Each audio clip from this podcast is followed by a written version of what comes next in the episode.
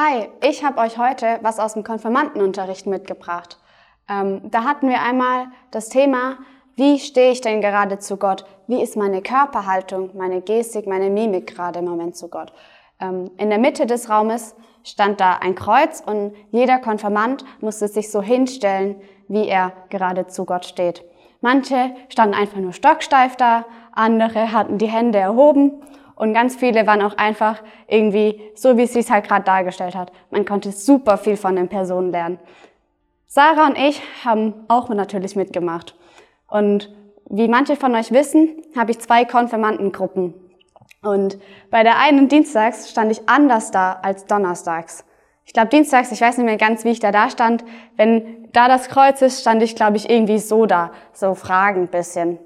Und ich habe mir dann im Nachhinein überlegt, hey, hat die Körperhaltung eigentlich das gezeigt, wie ich gerade wirklich zu Gott stehe? Ist es das, was ich ähm, gerade rüberbringen möchte, wie meine Beziehung gerade zu Gott ist?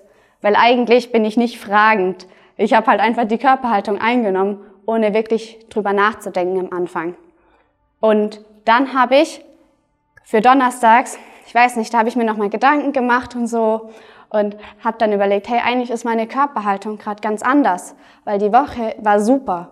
Ähm, ich hatte eine super Woche, ähm, ich habe super viel erleben dürfen und deswegen hatte ich die Position auf einmal eingenommen gehabt, weil eigentlich ist meine Beziehung, meine eine Hand, möchte ich immer näher zu Gott kommen und mit der anderen Hand lobe ich Gott.